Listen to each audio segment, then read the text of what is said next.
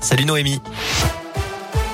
Salut Cyril, salut à tous. Le point sur vos conditions de circulation pour commencer. Je vois que pour l'instant, il n'y a pas de grosses difficultés à vous signaler sur les routes de la région. À la une des milliers d'athlètes défilent en ce moment à Pékin. La cérémonie d'ouverture des Jeux Olympiques a débuté il y a maintenant une heure. Chaque délégation suit son porte-drapeau au cœur du nid. Le stade olympique ayant déjà accueilli les Jeux d'été en 2008.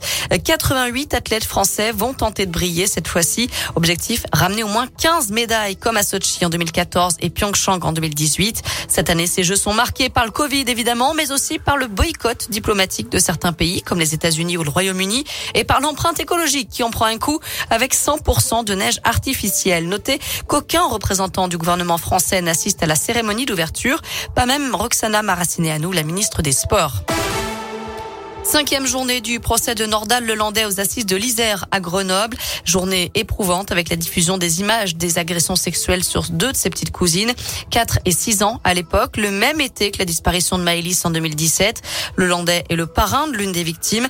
Les parents des fillettes viennent témoigner aujourd'hui. Maître Caroline Raymond est leur avocate. Ces agressions sexuelles ont été commises euh, par Nordal Lelandais qui a avoué les faits, hein, même s'il reste présumé innocent sur euh, le reste, jusqu'à sa condamnation définitive, ont été commises euh, pour l'une d'entre elles six semaines avant les faits concernant Maëlys Desarrojo. Pour la deuxième petite cousine, une semaine pile avant euh, les faits concernant Maëlys Desarrojo. Ces petites filles avaient 4 ans et 6 ans. Maëlys avait 8 ans. Ça pose évidemment euh, la question d'un éventuel mobile sexuel concernant Maëlys Desarrojo, compte tenu de la proximité en âge euh, de ces fillettes, mais également de la proximité au niveau de la temporalité des agressions commises au cours de cet été 2017. Le procès de Nordal Lelandais doit durer jusqu'au 18 février.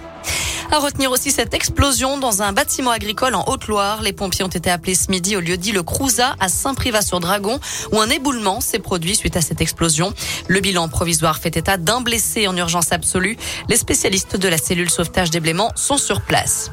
Une bonne nouvelle, la situation sanitaire s'améliore dans les écoles, notamment dans l'académie de Lyon. Le nombre de classes fermées pour cause de Covid a diminué pour la première fois depuis la rentrée de janvier.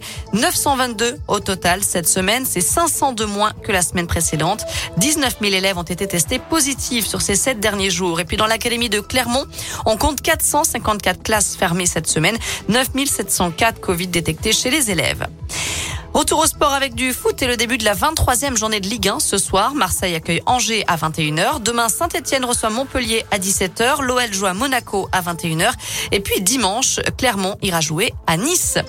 Voilà pour l'actu côté météo cet après-midi. On a de belles éclaircies dans l'Ain, le Rhône et la Loire. Et partout ailleurs, c'est plutôt de la grisaille. À tout à l'heure.